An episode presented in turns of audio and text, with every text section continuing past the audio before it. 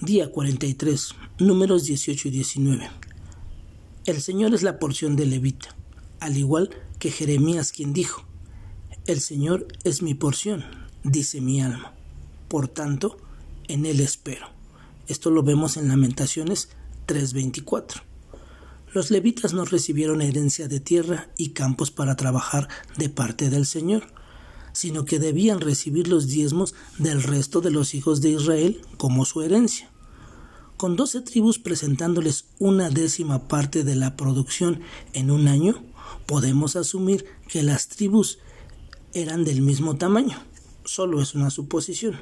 Por lo tanto, cada levita individual terminaría con el 120% del producto del israelita promedio.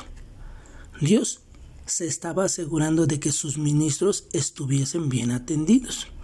Los levitas también debían ofrecer un diezmo, y su diezmo debía ir a los sacerdotes de la familia de Aarón. El resto del diezmo era suyo, siendo esto equivalente de lo que habrían obtenido de la trilla, del piso o del lagar, o si el Señor les hubiera dado tierra, como lo hizo con el resto de los israelitas. Así, los levitas fueron atendidos físicamente para que pudieran concentrarse en aprender del Señor y sus formas y enseñar estas cosas a los israelitas.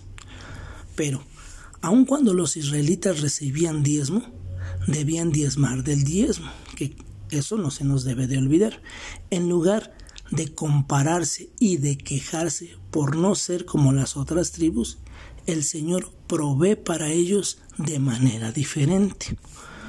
¿Tú qué preferirías? ¿Que el Señor fuera tu porción o tener una porción de la tierra?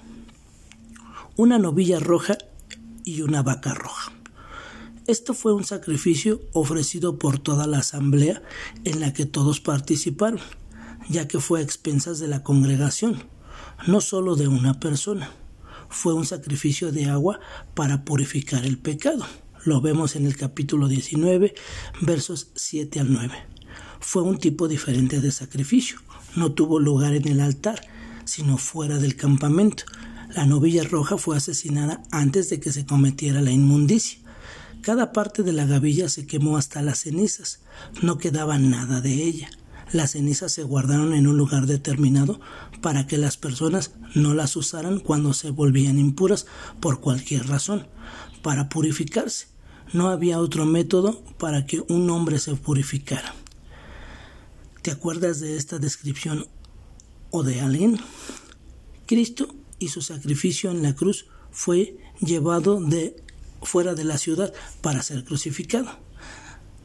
Él lo hizo sin mancha de pecado, pero tomó todo nuestro pecado. Él perdonó nuestros pecados, incluso antes de que los cometiéramos. La novilla roja era un tipo de Cristo, pero no se compara completamente con la realidad.